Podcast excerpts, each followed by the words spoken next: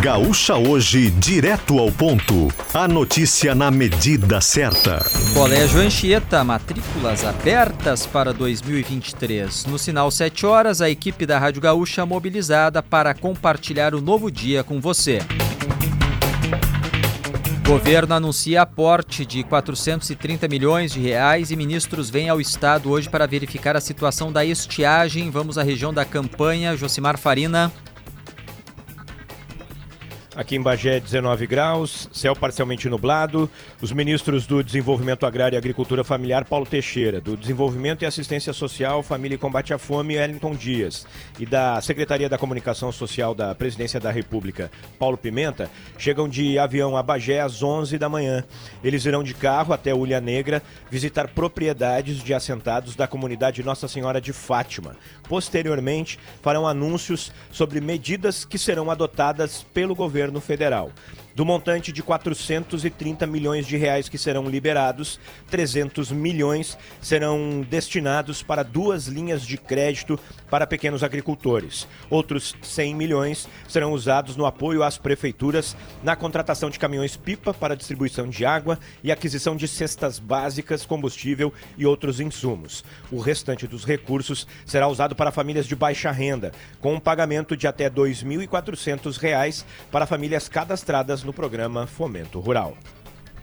Termina amanhã o prazo para produtores rurais de Porto Alegre realizarem o cadastro para receber o auxílio devido à estiagem. A prefeitura vai disponibilizar máquinas para limpeza e construção de açudes e tanques de água para minimizar os danos causados pela falta de chuva. O Ministério da Agricultura suspende exportações de carne para a China após confirmação da doença da vaca louca no Pará.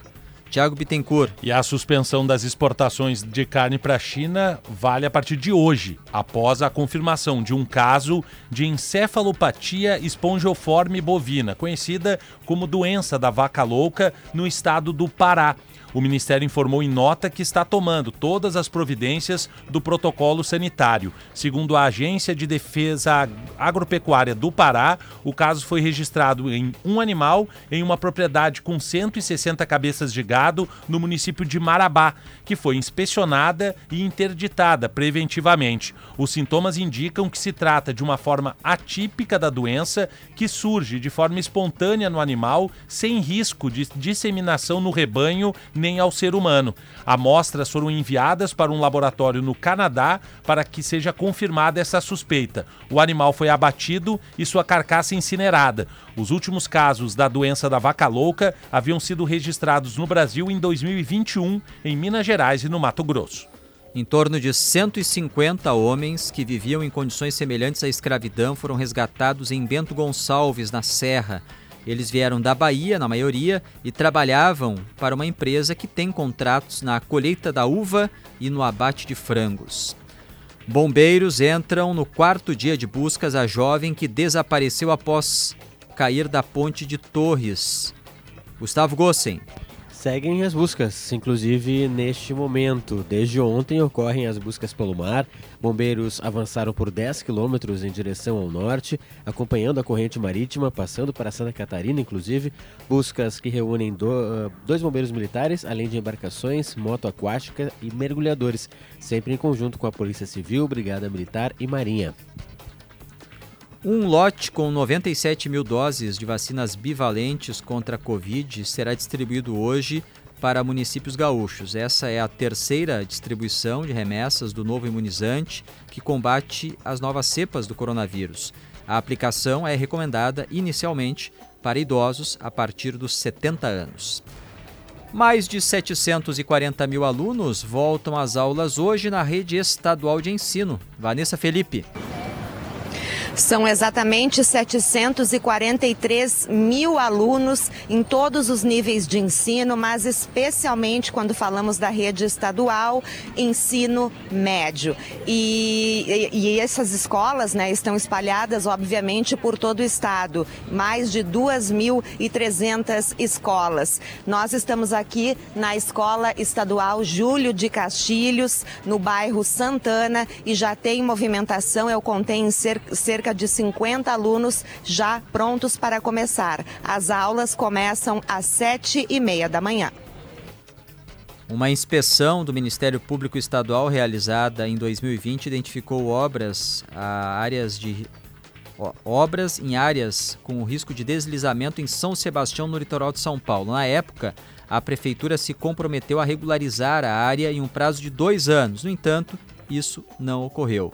48 pessoas já morreram em razão da enxurrada do último final de semana no litoral paulista e mais de 30 seguem desaparecidas. 7 horas 6 minutos, céu nublado em Porto Alegre. Como fica o tempo hoje no Rio Grande do Sul, Cleocum? Com a presença de sol entre nuvens durante boa parte do dia, especialmente agora pela manhã na imensa maioria das áreas do estado. O oeste é a região, essa parte na fronteira com a Argentina ou perto dela, que terá algumas pancadas de chuva ainda pela manhã. Mas durante a tarde, as pancadas de chuva se espalham pelo estado, especialmente depois das 15 e 16 horas. Com a chegada da noite, por volta das 19, a chuva já deve cessar e não tem previsão de chuva para o período da noite, voltando a ter mais pancadas de chuva amanhã, entre a tarde e a noite outra vez. Então é um quadro onde a gente tem pancadas de chuva espalhadas pelo estado hoje, amanhã e também durante o fim de semana.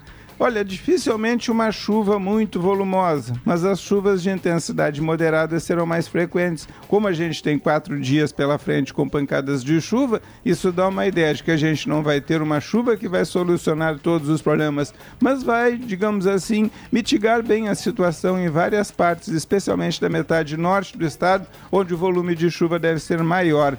A expectativa para a semana que vem, dias úteis com tempo seco, mas com previsão de pancadas de chuva outra vez no final de semana. Então as previsões estão bastante razoáveis, a chuva está indo e vindo, não resolve de imediato todos os problemas, mas gradativamente vai ajudando a melhorar um pouco a situação do Rio Grande do Sul. Com o dia de volta às aulas nas escolas estaduais, como está o movimento no trânsito em Porto Alegre? Leandro Rodrigues está sob controle nas principais avenidas da capital. A gente tem a Avenida, Avenida Cavalhada em direção à Zona Norte, à área central, junto da Eduardo Parado, um pouco mais carregada. Mas fora isso, onde o motorista vai ter de ter um pouco de paciência é na da Zona Leste para a área central, pela Protásio Alves e Bento Gonçalves. Mas na Zona Leste, essas duas vias tem um movimento carregado. Mas fora isso, o movimento não está trancando nem na Castelo Branco, nem na Avenida Assis Brasil, onde o motorista tem sim agora uma velocidade mais reduzida, é quando entra pela 116, ali na altura da estação Anchieta, é que trava um pouco. Fora isso, não tem nenhuma outra situação atrapalhando o trânsito, não há acidentes em atendimento também nesse horário, segundo a, segundo a EPTC. Tem uma situação de fios que estão sobre a via, estão bem baixos, roçando no chão. Na Coronel Bordini, tem já uma situação em atendimento está sendo retirado esses fios. Na Bordini, fios caídos com a mostardeiro, uma situação motorista por ali, fica um pouco esperto porque está rolando agora o trabalho para elevar esses, esses fios e melhorar o fluxo por ali.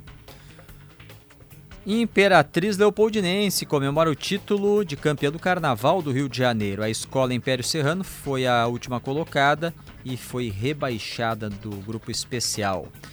Jogo entre Grêmio e Novo Hamburgo é antecipado e vai ser amanhã, Marcos Bertoncello.